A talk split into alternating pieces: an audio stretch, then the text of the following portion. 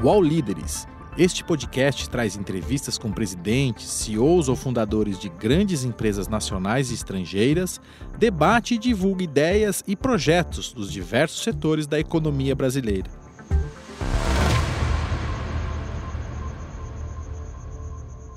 O UOL Líderes entrevista hoje Pedro Bianchi, presidente do conselho da Ricardo Eletro. Tudo bem, Pedro? Tudo ótimo. Muito bom. Pedro, como é que o varejo mudou nos últimos 10 anos? Ah, o varejo mudou totalmente nos últimos 10 anos. É a revolução maior que a gente está vivendo atualmente. O padrão de consumo mudou e está mudando de forma super drástica.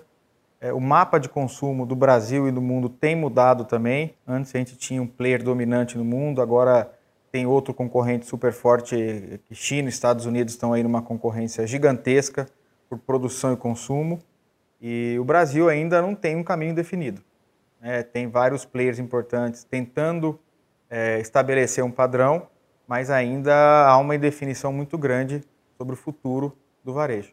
Qual é a diferença desses, de, do Brasil para esses outros países que já têm, por exemplo, uh, um mercado mais definido? E que mercado é esse que tem nos outros países que a gente não tem aqui? É, eu acho que o Brasil tem dois grandes temas para serem tratados por um, é, é, o varejo e bem mais à frente. O primeiro tema é o tema de amadurecimento do consumidor.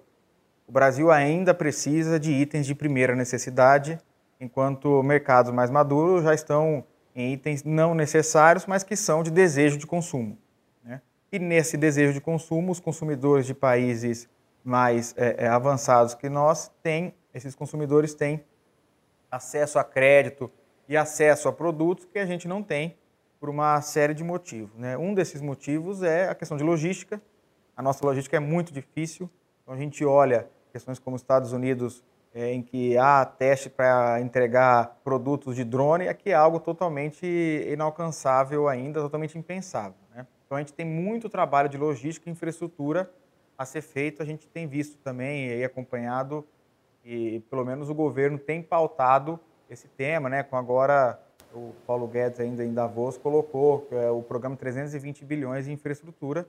Tomara que esse programa saia do papel, vá logo, para que a logística melhore, né? E quando eu falo de logística, eu estou falando da infraestrutura, estou falando de rede de telefonia, estou falando de educação é, para usar é, é, acesso à internet, a, a, computador, ao celular para fazer compra. Né?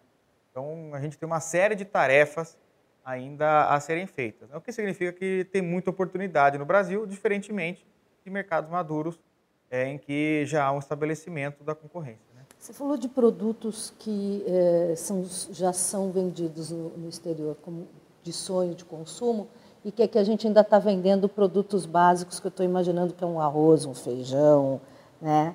É, que produtos são esses que a gente é, é, que o americano e que o europeu já estão comprando e que a gente aqui nem sabe que existe? É, eu acho que são é, é, tecnologias mais avançadas, seja em todos os eletrodomésticos, seja em celulares, seja em smartphone. essa tecnologia não é significa só uma câmera mais bonita de um celular significa que você tem acesso a mais ferramentas e com isso você se educa mais, se informa mais. Então tem uma rede muito mais ampla por trás da tecnologia, né?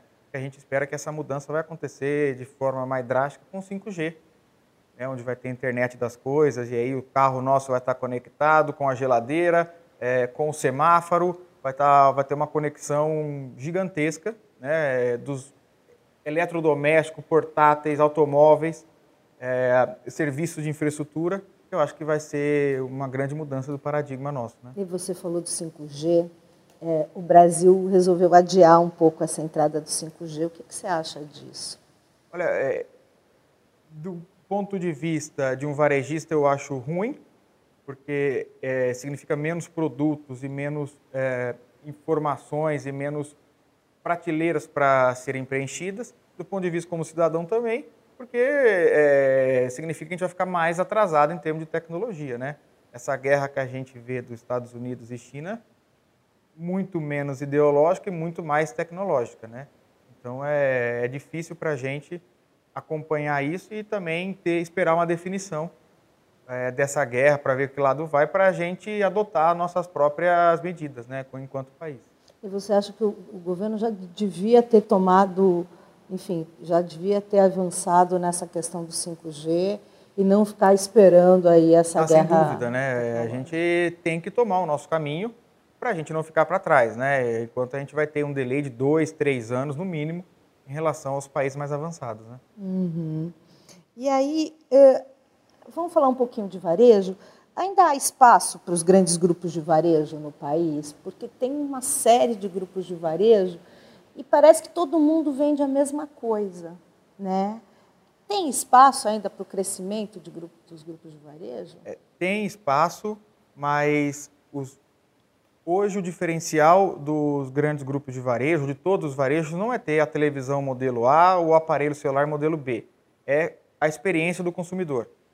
É, é muito fácil hoje você estar tá dentro de uma loja de um varejo, você acessa a internet e vê quanto que custa esse produto no concorrente que está, às vezes, literalmente ao seu lado. Então, o preço não é o grande diferencial. Hoje, o diferencial é experiência do consumidor, serviços agregados e como você facilita esse consumidor ter aquele produto, seja com crédito, seja uma entrega rápida, com um serviço de pós-venda satisfeito. Então, hoje, é muito mais o ecossistema do que o foco no produto em si. E você acredita, eh, algumas redes dizem o seguinte, que elas serão grandes vitrines, é, mas a experiência de compra vai se dar na internet, vai se dar no online. É, como é que a Ricardo Eletro está trabalhando com isso? A Ricardo Eletro entende que é um modelo híbrido.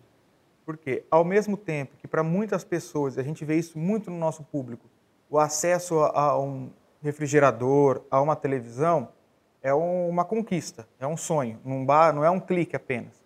Então a pessoa tem que ter a necessidade, e é uma necessidade psicológica de todos os nossos consumidores, do toque.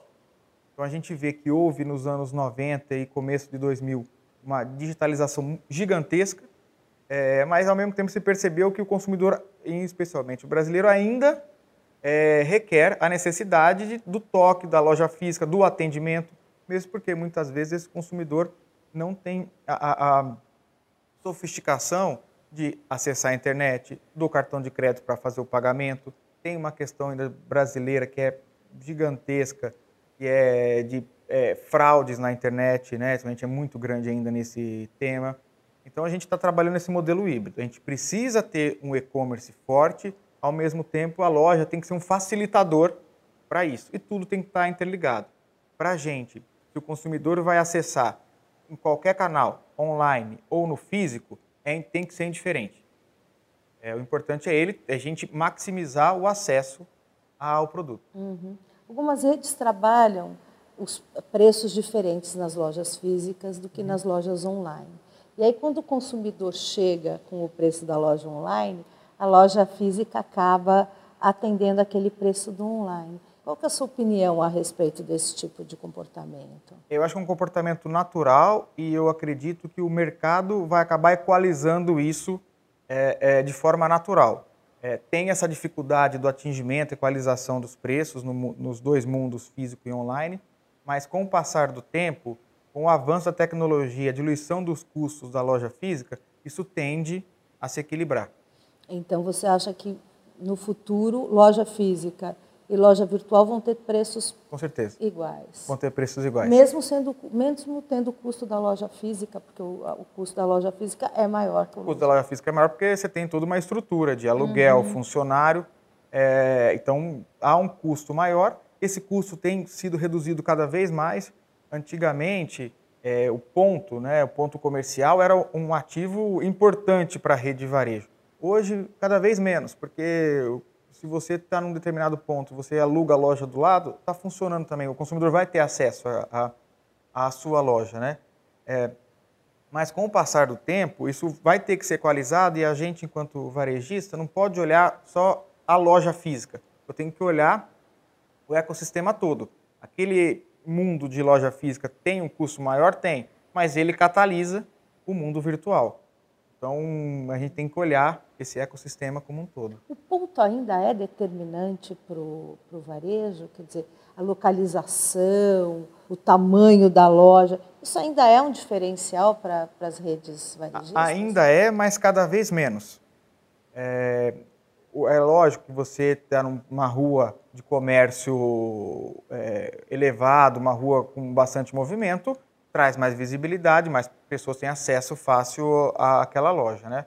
Mas hoje, com a maior facilidade de deslocamento, cada vez menos é, loja tem sido, o ponto em si, tem sido algo extremamente relevante. O importante é você estar posicionado numa determinada região, mais do que qualquer coisa. A gente falou de segurança na internet e eu acho que isso é um, é um diferencial realmente na, na, na escolha, né, na compra, no momento de compra.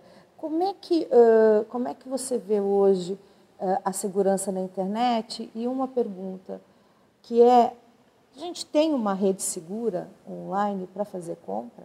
É, respondendo as suas duas perguntas, a gente, começando pela última, a gente tem um ambiente seguro é, em termos de tecnologia e saindo um pouco de varejo, a gente olha banco, é, é, outros produtores, outros serviços, nosso sistema é excelente a gente tem sim esse ambiente seguro, as provedoras de cartão de crédito, etc. Ao mesmo tempo, a gente tem um consumidor ainda que não tem uma educação para distinguir o que é um site ou um ambiente seguro do que aquele que não é. Muitas vezes, esse consumidor, que é um consumidor que faz bastante conta, é atraído por um preço totalmente é, não razoável, não factível, mas que ele, por falta de conhecimento se aquilo é razoável ou não, ele opta pelo que é mais barato, né? Ah, falando um pouco de Ricardo Eletro, é, a gente tem visto um avanço muito grande do que é chamado no mercado de mercado cinza. A gente optou por não entrar nesse, nesse ambiente, porque a gente quer que o nosso consumidor, ao acessar o site Ricardo Eletro, ele esteja num ambiente seguro em que ele vai ter garantia, vai ter entrega, vai ter pós-venda. Então a gente optou, ainda que num primeiro momento, perder faturamento, porque esse consumidor às vezes prefere ou corre o risco do mercado cinza, mas ao mesmo tempo tem a, a confiança da marca que a gente tem que manter de ter um site que a pessoa se sente confortável e seguro de estar tá digitando seu cartão de crédito, de estar tá comprando determinado produto no nosso site. O que é o mercado cinza? O mercado cinza é basicamente é, vendedores que acessam uma plataforma de qualquer site, ele não emite nota fiscal, não é um distribuidor autorizado, não é um revendedor autorizado, então não tem nenhum, é, é, nenhum link com o fabricante. E aí muitas vezes é, é, o consumidor não recebe o produto, ou se recebe vem estragado, e se vem estragado não consegue ter uma assistência técnica, é, enfim, não há garantia nenhuma. E você também passa suas informações para uma pessoa que não, não tem um, uma, não é um ente estabelecido, não, você não sabe o que vai ser feito com a sua informação, né? E hoje informação vale muito.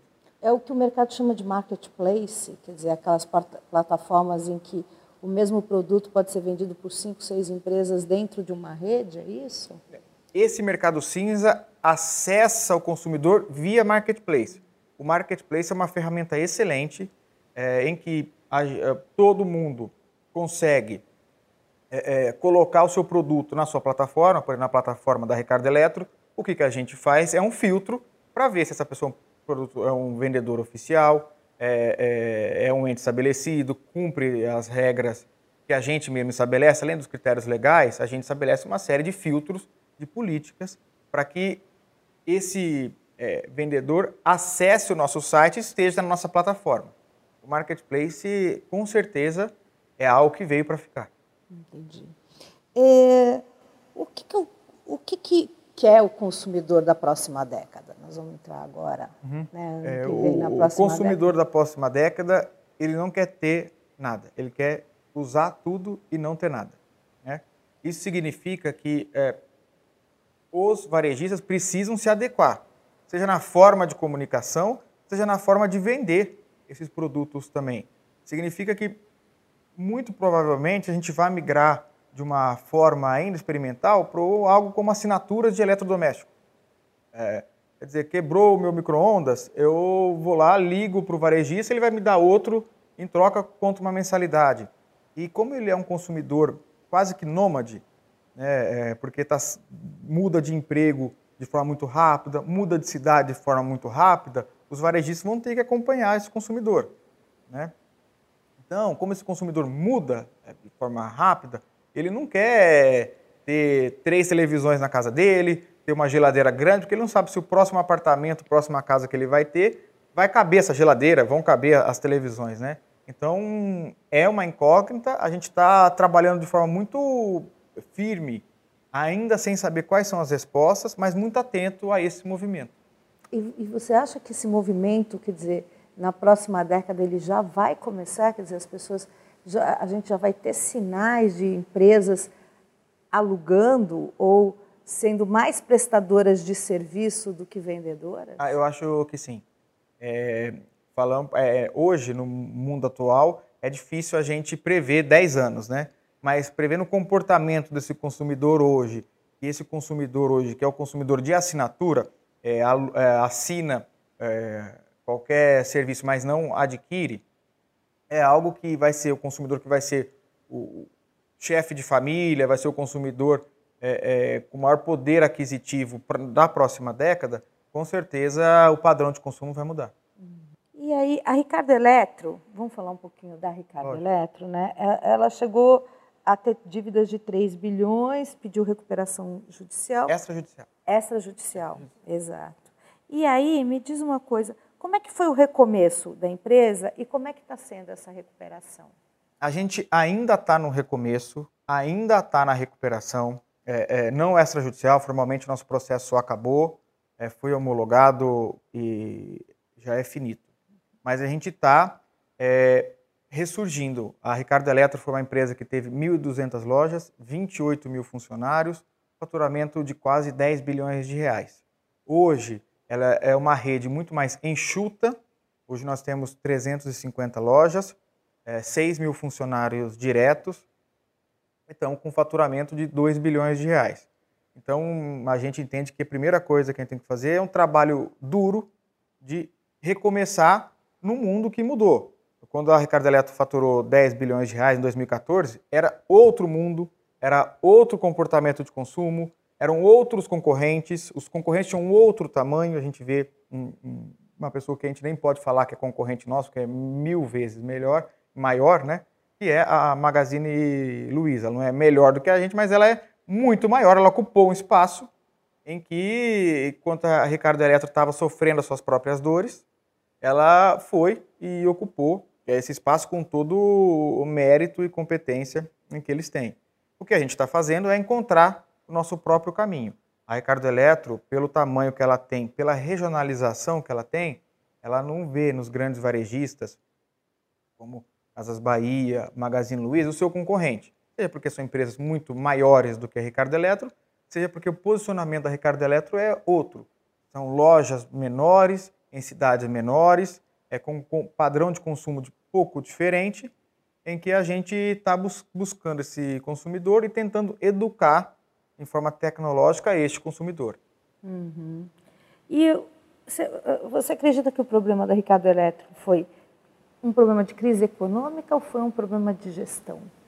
Eu acho que a Ricardo Eletro sofreu a, a tempestade perfeita. A Ricardo Eletro ela faz parte do, de uma série de empresas que foram adquiridas em fusões e formou a máquina de venda. Né?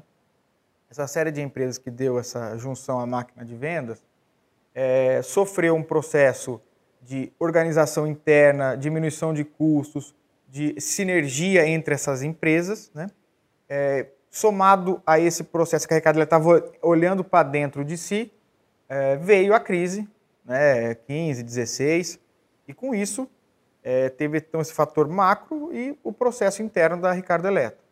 É, foi um processo em que a empresa parou, deu um passo para trás, é, se organizou, estrutura de capital da empresa hoje é totalmente desalavancada, é uma empresa em que a gente está focando, nós lançamos uma nova plataforma de digital no final do ano, estamos lançando serviços inovadores como é, é o boleto digital, como é, concessão de crédito de forma digital, um aplicativo chamado iCred. Estamos lançando aqui no próximo trio nosso banco digital é, para focar na experiência do consumo.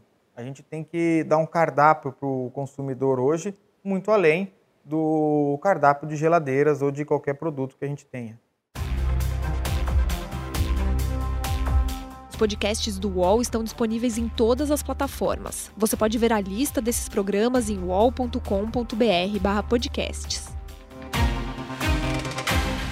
Recebe salário, faz transferência, pagamento, recarga de celular e até empréstimo, tudo sem taxa. PagBank, a sua conta grátis do PagSeguro. Baixe já o app e abra sua conta em 3 minutos. E aí, você estava falando do, dessas novas tecnologias. Explica um pouquinho para mim essas tecnologias, a, a questão do, do, crédito digital, é isso? Isso. É, eu queria, é, nós temos uma, um serviço que é inovador, que é pelo próprio aplicativo, sem precisar ir a uma loja física, o consumidor consegue ter o pré-aprovamento de um crédito. Então, ele quer trocar uma geladeira, ele consegue, com os documentos que ele carrega, as informações que ele carrega no aplicativo, saber se ele vai ter o crédito e aí ele se dirige a uma loja ou ao próprio site para fazer a compra de determinado produto. É, acho que agora, de tecnologia, o importante é conexão. Conexão com novos parceiros que transcendem os produtos, então, é, serviços é algo super importante e o pós-venda também é algo que a empresa tem que focar bastante. Esse vai ser o nosso foco: serviço e pós-venda. Esse cliente que está buscando crédito com vocês é um cliente. Vocês vão competir diretamente com, com o sistema de crédito no Brasil. Vocês querem também se transformar num banco? Talvez não de uma forma formal, mas é, com todo é, é, é, respeito aos bancos, tem uma, o consumidor na ponta tem uma visão diferente do banco e do varejo. O varejo tem muito mais uma visão, pelas pesquisas, de um ser que está ali para ajudá-lo. Então, assim, ó, é, a gente vai ser aquele que vai ajudá-lo a conquistar o seu sonho, enquanto o banco tem uma visão muito mais do que está tirando o dinheiro dele, né? Então a gente pretende utilizar essa facilidade que a gente tem de dar acesso às pessoas ao consumo para que a gente conceda crédito, sim. É uma parte importante. O brasileiro depende de crédito, depende de concessão pelo poder aquisitivo dele. Ele precisa é, ter é, acesso ao crédito, né? E para itens de primeira necessidade. Antigamente, comprar uma geladeira era muito mais difícil do que é hoje. Mas por que, que houve essa facilidade? Seja pela diminuição do preço absoluto do produto, seja porque hoje, com a diminuição da inflação, de juros, etc., a pessoa consegue fazer um parcelamento de um item de primeira necessidade, como é um refrigerador, uma máquina de lavar, uma televisão, um aparelho celular, né? Então, sem crédito, é, o varejo morre. E aí, falando um pouquinho aí do, dos, das vendas digitais, a estratégia de vocês é concentrar em pequenas cidades né, e não vim para as grandes cidades. Então, explica para mim um pouco o que, como é que essa estratégia se dá e qual é o, o objetivo de vocês aí nos próximos anos? Chegar a quantas lojas, crescer quanto? O objetivo nosso para 2020 é abrir 100 lojas, nós já abrimos 10 no cronograma nosso, de lojas digitais. São lojas em que vão estar em cidades de 50 a 80 mil habitantes, vão ter de 2 a 3 vendedores, é, com um mix de, só de produtos que vendem de forma rápida, o que não tiver na loja de estoque, que são esses produtos de giro rápido, o consumidor vai dentro da própria loja acessar o site nosso e comprar o produto. Né?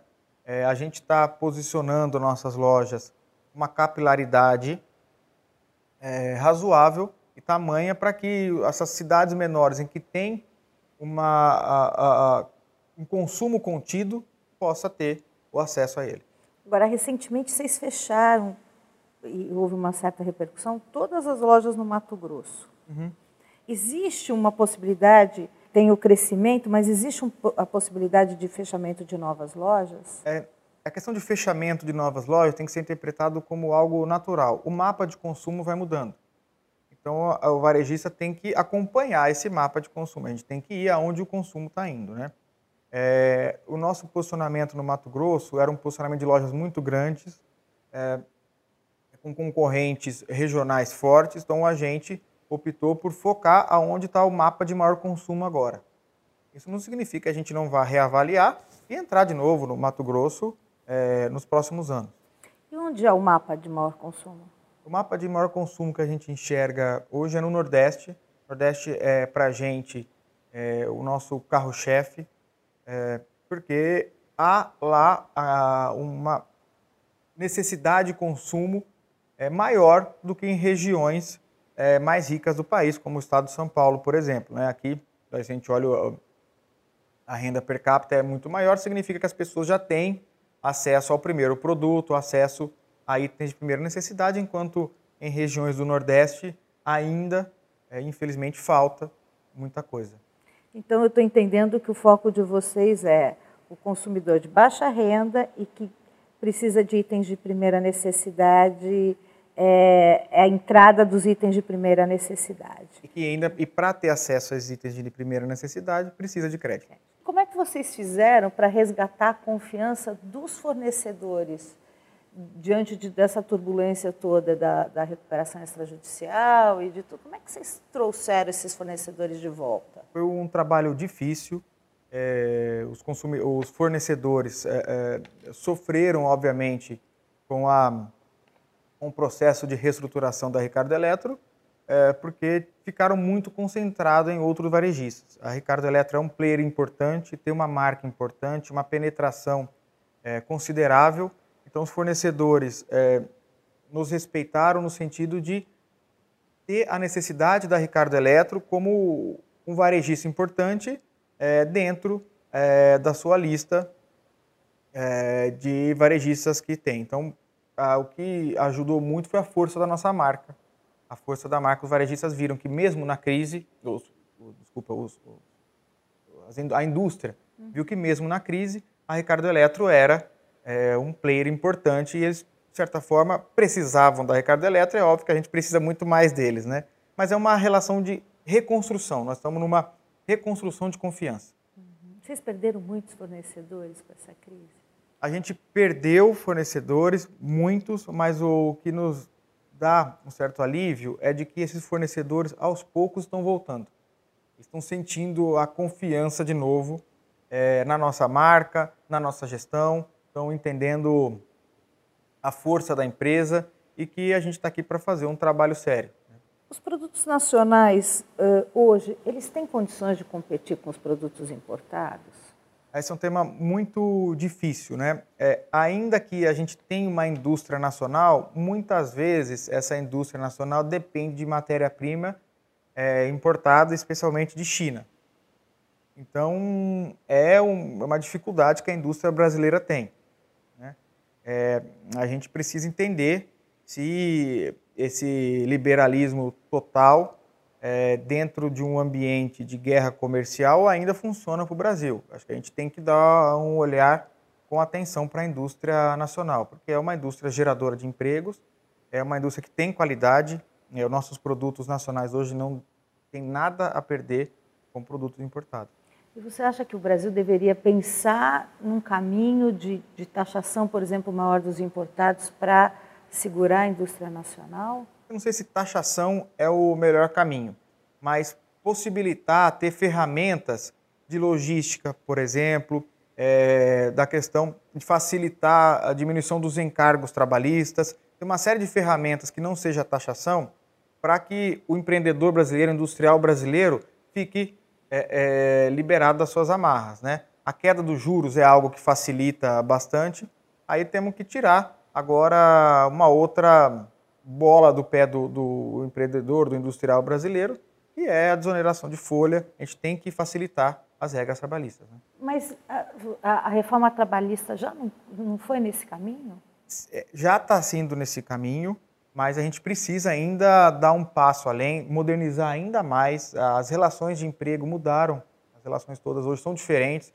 A legislação precisa acompanhar essa mudança toda o regime tributário nosso precisa acompanhar essa mudança toda, então ainda há bastante trabalho de casa a ser feito. Uhum. Quais são os itens ainda que precisam ser reformados na questão da, da relação do trabalhador com a empresa? Eu acho que precisa é, ser mudado muito o custo é, sobre a folha. Né? A gente não pode esquecer que um empregado custa em média o dobro do que ele recebe. Então significa que se esse empregado custasse menos é, mais gente poderia ser empregada. Uhum. Então, o que precisa ser alterado não é a, é, a relação empregado-empregador, e sim empregador-Estado. Essa é a grande alteração que precisa ser trabalhada ainda. É, as flexibilizações das regras trabalhistas vieram para o bem. Acho que a gente tem menos desemprego hoje por conta dessa flexibilização, mas mais pessoas podiam estar empregadas se o custo do emprego fosse menor. Né? Mas aí o custo do emprego cai em, em proteção trabalhista, por exemplo, com os 40% em cima de fundo de garantia e algumas é, décimo, é, décimo terceiro, 30% de férias. E aí a gente não ia mexer nesses direitos trabalhistas? Acho que é uma discussão que a sociedade precisa ter. É, o que, que ela quer, né? É um sistema em que há muitos direitos e todos os direitos têm que ser respeitados, mas a gente tem que acompanhar a evolução do mundo, né? Significa que vale a pena ter um pouco menos direito e mais salário mais dinheiro no bolso do consumidor ou né, do trabalhador, mais trabalhadores com dinheiro porque vão estar empregados, é, a gente precisa encontrar um ajuste fino, né? E aí também tem uma discussão que eu acho que é importante, que a gente, que a gente pode pensar aqui, que é a, a questão da precarização do trabalho. A reforma trabalhista não trouxe um pouco essa precarização do trabalho, é, muitos é, informais, muitos empreendedores, a gente vê muito né, essas novas plataformas de é, iFood e, por aí vai, é, RAPs. Uhum. É, não houve um pouco a precarização do trabalho com essa. É, tem duas formas de olhar. Acho que nós não estamos falando de subemprego, acho que isso é outro tema, né? Mas essa precarização das formas de trabalho, eu acho que o Estado tem que encontrar um perímetro para que essas pessoas tenham acesso. É melhor essa pessoa hoje está num trabalho precário e conseguir é, ter uma renda do que estar tá desempregado com a carteira de trabalho sem um carimbo. Então, é algo que está em transformação, essa relação de trabalho ainda está em transformação e a sensação que a gente tem é que sempre a legislação e os tribunais vão estar um passo atrás dessas mudanças todas. Né? Então, Pessoalmente, eu acredito que é melhor um trabalho precário do que um não trabalho. Mas é uma discussão que a sociedade brasileira precisa ter, né? E a reforma trabalhista?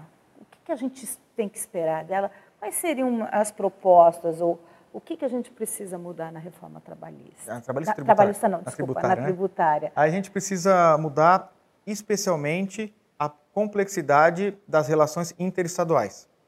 Essa guerra fiscal entre os estados é, é, é, faz super mal, prejudica, é complexa, é um ambiente muito inseguro, especialmente falando da Ricardo Eletro, que nós somos varejistas, tem é, centro de distribuição em vários estados, lojas em vários estados, produtos que têm que ser deslocados para vários estados, é um complicador enorme. Então a gente precisa simplificar é, o tratamento que é dado de ICMS, especialmente para os estados. É uma questão difícil? Porque nós temos estados com diferentes capacidades de geração de riqueza. Mas é, com essas diferentes capacidades de geração de riqueza de cada estado, ainda que a gente tenha uma fase de transição para os estados se adequarem, a gente precisa passar por uma discussão. Além da, dessa questão tributária, né, dessa questão de ICMS, uh, como é que você está vendo a política de juros do governo hoje? Ah, excelente, porque está forçando as pessoas a deixarem de serem rentistas e aplicarem seu dinheiro na economia real. Então, acho que é um movimento importantíssimo. Eu acredito que seja a primeira vez que a gente tem visto isso de uma forma né, tratada de forma mais ampla pelo governo. Né? Uhum. Isso significa dinheiro na economia real, significa mais consumo. Né? Qual é a sua opinião a respeito do projeto de previdência social? E essas mudanças elas são suficientes para garantir uma previdência no futuro? Eu acho que não. É, governo, como todos os governos de, de, vários países, a gente olha aí Chile, França, estão com problema de previdência social. Essa questão da social-democracia sai muito caro para o Estado, porque as pessoas estão vivendo mais, é, é, têm mais saúde, ainda bem, estão é, pedindo mais qualidade de vida isso tem uma conta. Essa conta não está fechando. A reforma da Previdência veio para ganhar um fôlego. Mas essa é uma discussão contínua Daqui 8, 10 anos vai ter que ter uma nova discussão, uma nova forma, é, porque comportamento e, e a, a mortalidade das pessoas né, tem mudado e acho ainda bem. O que o governo tem que encontrar é como fechar essa conta. O Brasil está menos corrupto? É, eu acredito, sim. É, grande parte disso devido aí aos últimos cinco anos. É, acho que nós passamos por um processo de corrupção que ficou institucionalizado, né, que era um projeto é, de poder ou qualquer coisa nesse sentido, sem ter partido político aqui no meio. Acho que um, fazia parte se toma lá da cá. É, mas eu acredito que sim. Acho que hoje a gente tem mais ferramentas e mais do que isso, as empresas hoje estão levando em consideração esse tema, né? Porque o consumidor hoje ele se importa de estar comprando numa empresa que pratica um ato de corrupção, não pratica. Hoje o consumidor liga para isso. Esse consumidor, voltando um pouco a essa questão do consumidor da próxima década, ele se importa muito com uma questão ética, se importa muito com o meio ambiente, se importa muito com sustentabilidade. E falando um pouco da Ricardo Eletro, a gente em Minas Gerais, a gente todas as lojas nossas são sustentáveis. A gente tem comprado energia limpa para é, neutralizar a emissão de poluentes. Nós pretendemos fazer isso para todas as nossas lojas. É, temos trabalhado muito questões como diversidade, temos dado treinamento para os nossos funcionários, estamos incentivando a contratação de pessoas com deficiência e mais do que isso, é, é, pensando como, esquecendo os critérios legais, como passar isso e colocar esse tema na pauta nossa. Então, estamos, temos é, com consultoria para trabalhar é, contratar mães de pessoas com deficiência, que muitas vezes as mães não conseguem emprego. Então a gente tem pensado como trabalhar é, a microrregião em que as lojas nossas estão de uma forma mais inclusiva. Você acha que as pessoas veem valor na hora que elas compram uma geladeira da Ricardo Eletro, elas veem valor nessas questões que você citou? Quer dizer, eu estou comprando uma geladeira da Ricardo Eletro porque ele, é, eu estou comprando da Ricardo Eletro porque ele tem essa consciência ambiental, porque tem, ele tem essa consciência social? Talvez hoje, ainda não de forma plena, mas o consumidor da próxima década, com certeza, esse é um item que faz parte é, da lista dele quando ele for comprar. Como preço é algo que não é mais um diferencial, ou, exceto situações específicas, não é mais, é, outros diferenciais são criados. Né? E o consumidor da próxima década é um consumidor que olha muito essa questão de ética, de sustentabilidade, de diversidade. Então é algo que a gente tem apostado sim. Falar só um pouquinho sobre eh, qual que é a sua opinião para a gente combater a violência no, no Brasil, um país tão desigual. Educação. É, nada sai mais barato e é duradouro do que educação.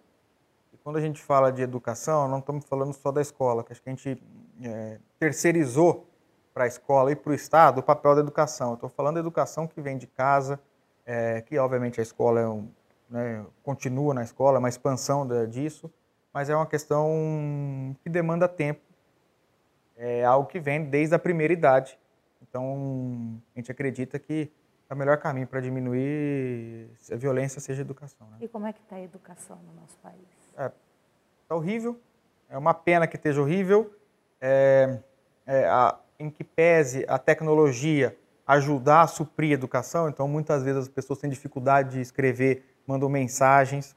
A gente, no nosso site hoje, tem acesso a diversas ferramentas para facilitar o consumo. A gente olha que é uma pena que esteja largada né, ao léu, é, independentemente de questões ideológicas, o fato é que hoje as pessoas têm dificuldade de interpretar um texto, de fazer conta simples. E o que, que o governo, o atual governo, deveria fazer e onde ele deveria investir os recursos de educação? Ah, na primeira educação. Eu acho que, é, em que pese, eu particularmente achar que o sistema de cotas seja algo transitório, um, uma questão transitória necessária para que as pessoas tenham acesso à educação, educação de universidade, é uma segunda educação, eu acredito que essa educação primária é, tem que ser o foco nosso. É, e, infelizmente, não tem sido e torço né, como cidadão para que o governo foque na educação primária. Né? Você citou o sistema de cotas, você é a favor do sistema de cotas? É, É, eu, não, eu sou a favor pelo momento que a gente vive. Né? Eu acredito que sem acesso às cotas, as pessoas, como o Estado não fornece as ferramentas para as pessoas terem igualdade de competição, as cotas são necessárias. Né? Quando a gente fala de meritocracia, a gente não pode esquecer que a meritocracia é um sistema super válido é, num sistema de igualdades. Como a gente tem desigualdades gigantescas, é, uma pessoa de classe média, é, branca, está é, 10 passos à frente. Como o Estado não possibilita as pessoas que estão 10 passos atrás de alcançar, é, a gente tem que buscar as ferramentas, a sociedade tem que buscar ferramentas para tentar trazer mais igualdade na meritocracia. Então, por enquanto, sim. Como é que a atual crise mudou os hábitos dos consumidores brasileiros, falando um pouquinho de mercado? Quer dizer, as pessoas estão comprando mais eletrodomésticos menores, elas estão comprando uh, uh, produtos com uma qualidade inferior, elas mudaram, mais baratos porque elas estão sem dinheiro. Como é que mudou a crise? É, eu acho que mudou porque o mundo de hoje é um mundo quase que descartável. Eu lembro a, a minha mãe, da, dos anos 80 até os anos 2000, tinha a mesma máquina de lavar roupa. É, é, até poucos anos atrás, a geladeira da minha casa, dos meus pais, era a mesma. Isso mudou, porque a, a durabilidade dos produtos e a tecnologia é, mudou de forma significativa. Isso significa que as pessoas hoje estão menos preocupadas com a duração dos produtos, mas querem que o produto funcione enquanto estão usando tem uma experiência importante, né? Então os produtos hoje eles têm que ser mais versáteis, ocupar menos espaço, porque as grandes cidades e as casas hoje são menores do que antigamente, e serem mais fáceis é, de deslocamento. Então produtos muito pesados, produtos com pouca versatilidade, são produtos que ficam é, nas prateleiras por mais tempo. E a, a, você falou da durabilidade. E o produto brasileiro, o produto atual, ele é menos durável do que aquele há 20, 30 anos, porque as nossas mães ficavam 30 anos uhum. com a mesma máquina de lavar e eu não consigo ficar quatro anos com a minha uhum. máquina de lavar. Existe essa questão da durabilidade? Hoje a indústria está fazendo produtos menos duráveis? Eu não acho que a indústria esteja fazendo, eu acho que é uma questão de mudança de componentes. É, são componentes mais modernos que trazem o preço para baixo, com isso você facilita o acesso, e aí facilitando o acesso é mais fácil você trocar daqui quatro anos e não necessariamente ficar com a mesma máquina durante 30 anos, né? É, a gente tem que ver que naquela época, é, quando minha mãe comprou a máquina de lavar, tinha uma, duas opções de máquina de lavar. Hoje são 10 opções de máquinas de lavar, 15 opções, com diversas funções, e se você olha, daqui quatro anos essa máquina talvez seja obsoleta, porque naquela época era diferente, né? Uhum. Existe uma diferença do consumidor brasileiro, quer dizer, em relação ao, aos outros mercados, quando a gente fala dos mesmos produtos, na compra dos mesmos produtos, quer dizer, existe, você, a gente, você consegue mostrar esse consumidor brasileiro, ele tem, uh, por exemplo, gosta mais de produtos da linha branca, Existe essa diferença com consumidores do resto do mundo? Ah, existe sim. O, o, o, consumidor brasileiro ele gosta muito de marca aspiracional ainda. É, é, é importante para o consumidor brasileiro ter acesso à marca X ou à marca Y, porque essa marca traz é, embutido um sonho de consumo. Então, muitas vezes, o consumidor brasileiro ainda olha a marca. Uhum. O que em mercados mais maduros, se olha menos, olha muito mais a, a, a, o que, que, o produto tem em si, a vantagem dele, do que menos marca. É, uma das primeiras coisas que você falou é que a logística no país é, é um dos grandes impactos, né? é um dos grandes funis hoje para o mercado.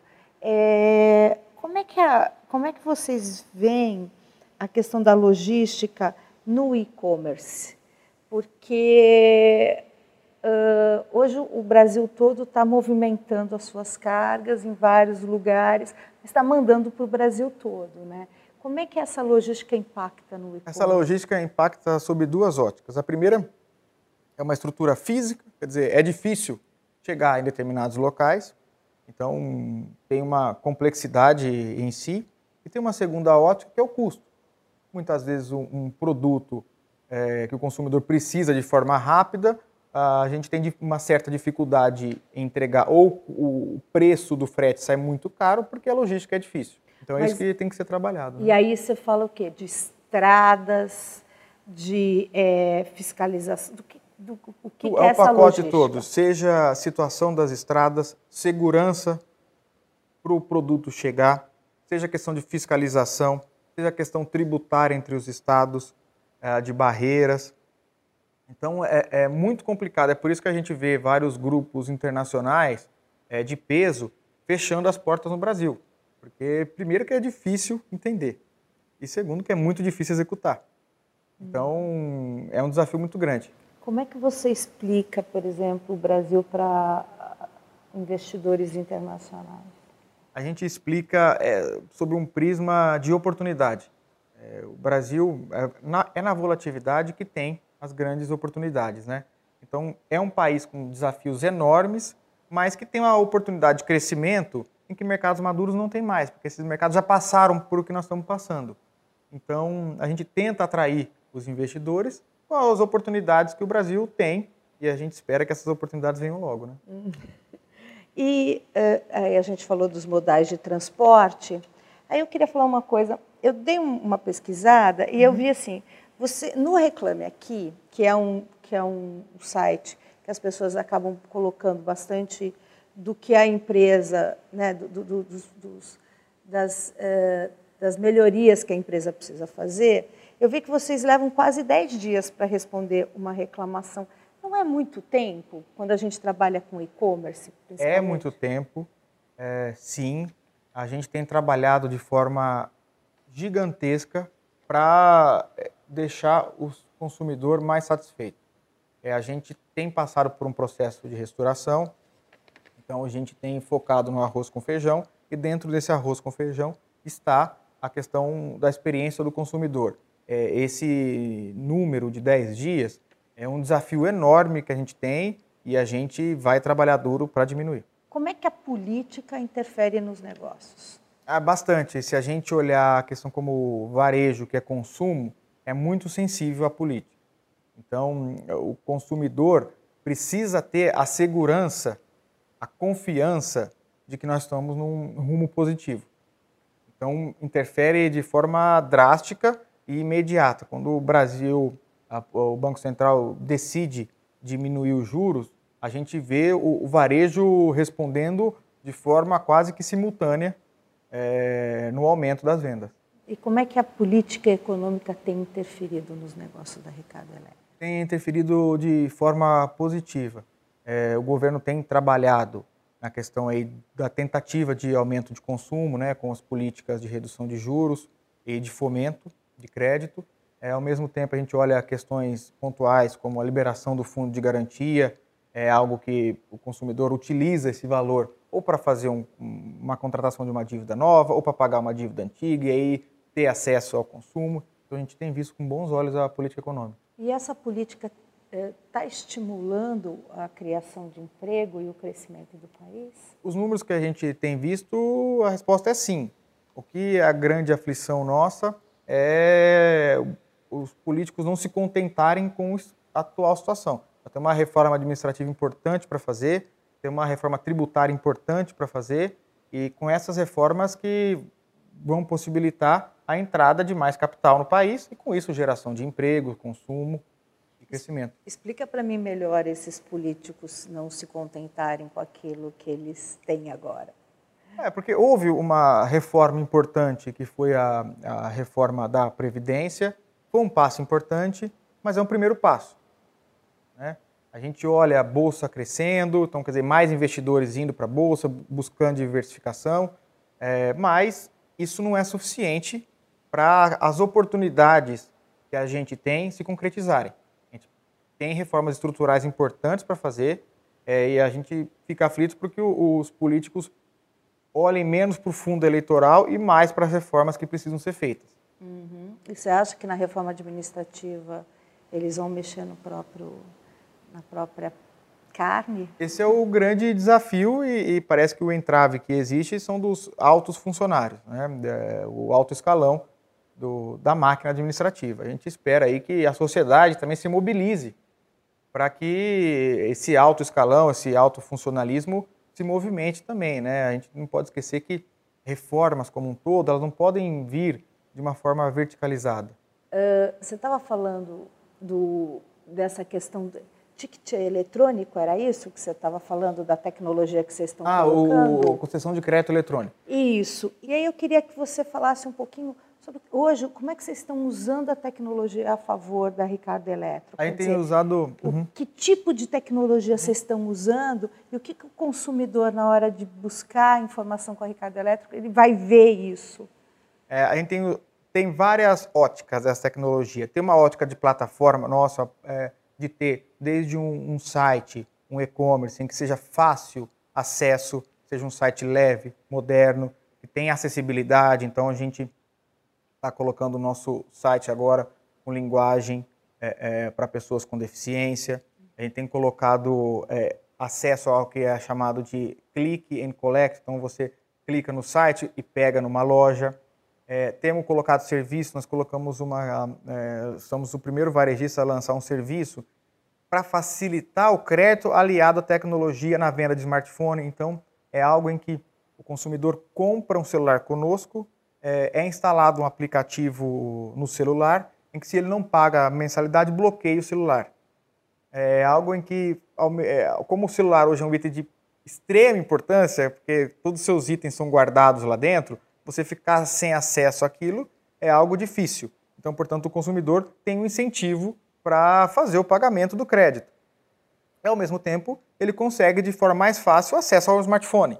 Então, a gente tem trabalhado de forma ampla esse tema da tecnologia. É algo ainda que tem um mar de oportunidades, estão explorando pouco, é, porque tudo tem o seu tempo, a gente tem que fazer um passo de cada vez, mas é, é algo que tem aí surgido empresas e serviços é, inovadores a serem alcançados. Que dicas você daria para quem quer uh, ter uma carreira de sucesso como a sua? Eu, eu entendo que poucas coisas valem mais do que o trabalho duro é se dar um pouco a mais, sempre um pouco a mais. É, então, eu acredito que poucas características, poucos conhecimentos técnicos valem mais do que um trabalho bem feito. Na, na contratação de pessoas, o que, que vocês levam em conta? O grau universitário, a universidade onde a pessoa fez ou as características pessoais dela? Cada vez mais as características pessoais é, se sobressaem ao conhecimento técnico. Porque hoje é um mundo de relacionamento. Então, é as pessoas que conseguem lidar com relacionamento, conseguem é, criar conexões, conseguem facilitar a, o acesso a, das pessoas ao mundo em que elas estão, é, é o profissional do futuro. Eu percebi que cada vez menos, cada vez vocês estão contratando menos gente para ficar nas lojas físicas é, você acha que vai chegar um ponto em que uh, a inteligência artificial vai dominar esse mercado de trabalho, esse varejo, o, mer o mercado de varejo? Eu acho que sim, eu entendo que vai dominar, mas não vai deixar de existir o vendedor. O vendedor, com a, a, o relacionamento e a humanização dele, ainda é o diferencial. Eu acredito que a inteligência artificial é, e todos os sistemas em volta dela vão ajudar o vendedor, seja a explicar quais são as features de um produto, a entender o que o consumidor quer, mas eu entendo que o olho no olho ainda é insubstituível. O que, que o poderoso chefão pode ter a ver com a sua, com a sua trajetória de trabalho? É, é, tem a ver que o mundo tem diversas perspectivas. É, a gente tem que entender, a olhar o mundo com o prisma das outras pessoas. É, é um filme muito interessante porque é uma trilogia, tirando os aspectos pessoais, demonstra que o diretor, para fazer um filme de fôlego, o trabalho que dá. Então, assim, demonstra que uma obra é, tem um começo, meio e fim e todas as partes precisam ser bem feitas. Então, pensando como um filme, eu gosto muito dele porque são três é, partes de um mesmo filme muito bem feito, né? Cada um pode ter, eu prefiro o primeiro filme, eu prefiro o terceiro, mas é algo que você não discute a qualidade do suor e o tamanho do suor que tem ali. Então, como filme, é, com começo, meio e fim, eu gosto muito porque demonstra todo esse suor. Como enredo, eu acho muito interessante porque demonstra a dicotomia é, dos seres humanos em trabalho e família, é, como às vezes a gente busca algo, é, quer algo na prática não significa nada, é, e como as relações humanas são importantes. Né? Então é um filme que me instiga muito a pensar é, como a complexidade das relações humanas é algo que não pode ser julgado. Muito bom. Muito obrigada, Pedro, pela entrevista, viu? Até a próxima.